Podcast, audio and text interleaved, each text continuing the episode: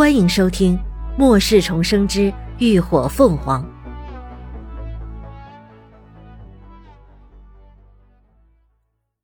第二百七十九集，救不救？祸不单行，说的便是如此。若是平时，随便两三个力量异能者就能轻轻松松将挡道的车辆移开，但现在根本没有那个时间让他们下车行路。除了最前面的两辆车顺利离开外，还有四十来个人滞留在了谷中，连季玲玲一家也在其中。末世到来近一年，虽然不少人都经历过生死历练，但看着后头黑压压的虫巢，还是心里发麻。不少人开始不管不顾的倒车后退，想要强行冲出包围圈，从另一个出口撤离。但人往往一急就越急越慌，越慌越乱。倒车的过程中，又是几辆车撞成了一团，这下前后道路全堵，追兵已至。快看！李牧突然指着下方惊呼道。众人定睛看去，就见那群紧追不舍的虫巢竟然迅速分散开来，开始从四面八方呈包围之势朝被困住的车队涌去。危急关头。那些人倒是还算机敏，立刻就想到从车里出来，而不是继续躲在车里。虽然汽车看似是一个封闭好的密室，但实际上它也是用零件拼凑起来的，做工再好也会有缝隙，尤其是一些通气孔，足够让那些小甲虫爬进来。但密密麻麻的甲虫已经近在咫尺，退路全都被封住了。他们即便出了车，也已经无路可逃。上车顶，快快上车顶！求生意识强烈的人们纷纷爬上了车顶，一边奋力抵抗着虫巢，一边在车顶上艰难移动。季玲玲的父亲季海带着同队的几个异能者试图开道，在强势的攻击下，倒是勉强清出了一片空地，但虫巢分布的范围太广。他们顾得了这头，却顾不了那头。那些甲虫似乎也有本能的躲避危险的意识，立刻避开前方密集的异能攻击，开始朝后方的人群涌去。啊啊啊！救命啊！啊！救我！随着不断有人被甲虫咬伤，掉下车顶，后方的人都慌了，拼命的朝前挤，甚至不惜代价的将人挤下车去。一阵阵凄厉的惨叫声不断的响起，场面一度陷入了混乱。而混乱之中，房车这方的平静就显得尤为显眼了。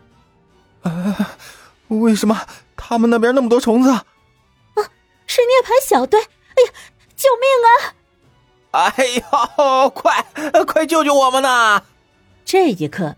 已经被逼入绝望的人群，仿佛看到了曙光，纷纷朝着林鸾他们呼喊求救。嗯，怎怎么办呢？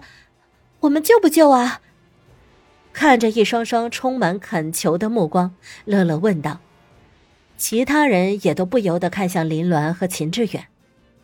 在末世行走，最重要的一点就是要懂得明哲保身，少管闲事，这样才能活得长久。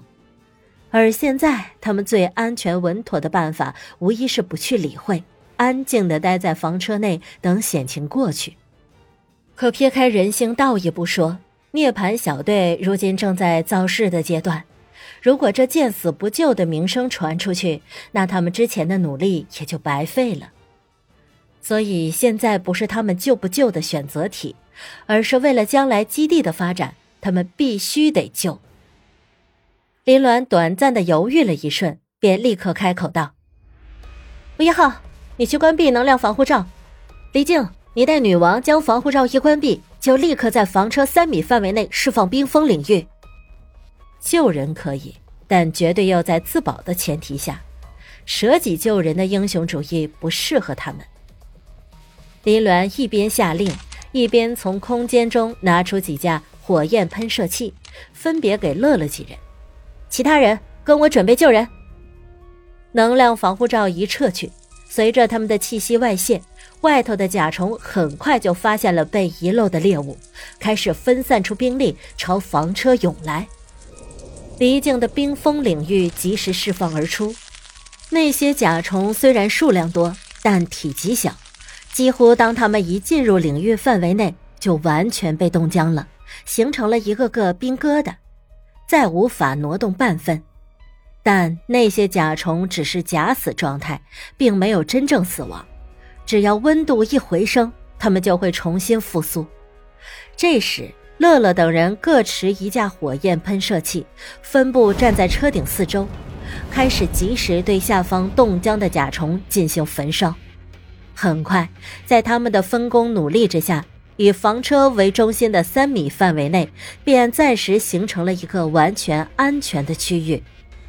车队最后一辆车距离房车之间约莫有近十米的直线距离，而其中布满了密密麻麻的甲虫。想要救出被困的人，就必须先一步清出一条道路来。眼看涅槃小队真的准备救援，慌乱的人们犹如被注入了一剂强心针，顿时精神大振，纷纷在季海的指挥和带领下，迅速朝这方向靠拢。随着林峦凝聚的水球炸裂，化作水雾淋向虫巢。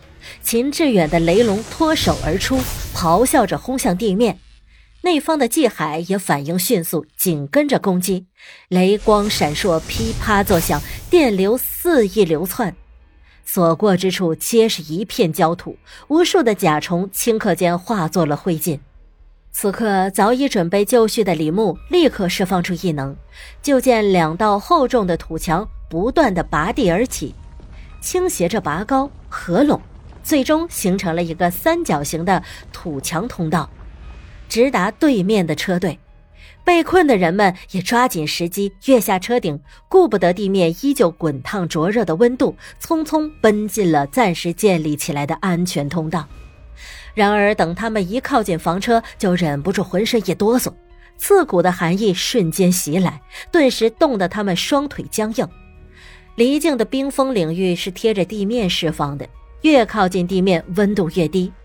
但人体能不断产生热量，除了行动有些受限外，一时半会儿并不会产生生命危险。所有人都贴着车体站好！林伦大声喊道。同时，又是秦志远的一道雷电击下，将土墙通道直接击塌，彻底掩埋了后头那些锲而不舍的追兵。众人不敢迟疑，纷纷照做，迈着僵硬的步伐，贴着房车站成了一圈。李牧迅速灌下一大口湿精溶液，随即大喝一声，又迅速凝出了四道厚重的土墙，拔高合拢，最终贴着房车形成了一个罩子。将车外的人行通道罩在其中，彻底的隔绝了冲潮。眼见猎物消失，外头的甲虫更加疯狂的聚集了过来。没了顾忌，林鸾他们立刻持着火焰喷射器开始大肆攻击，而黎静则带着女王继续维持着冰封领域。李牧则在高迪的监控下不断修复崩裂的土墙，外热内寒。被罩在土罩子里的人们并不好过，但一想到外头饥渴肆虐的虫巢，就没人敢有丝毫的抱怨。他们颤抖着，紧紧的依偎在一起，从彼此的身上汲取着热量。感谢您的收听，下集更精彩。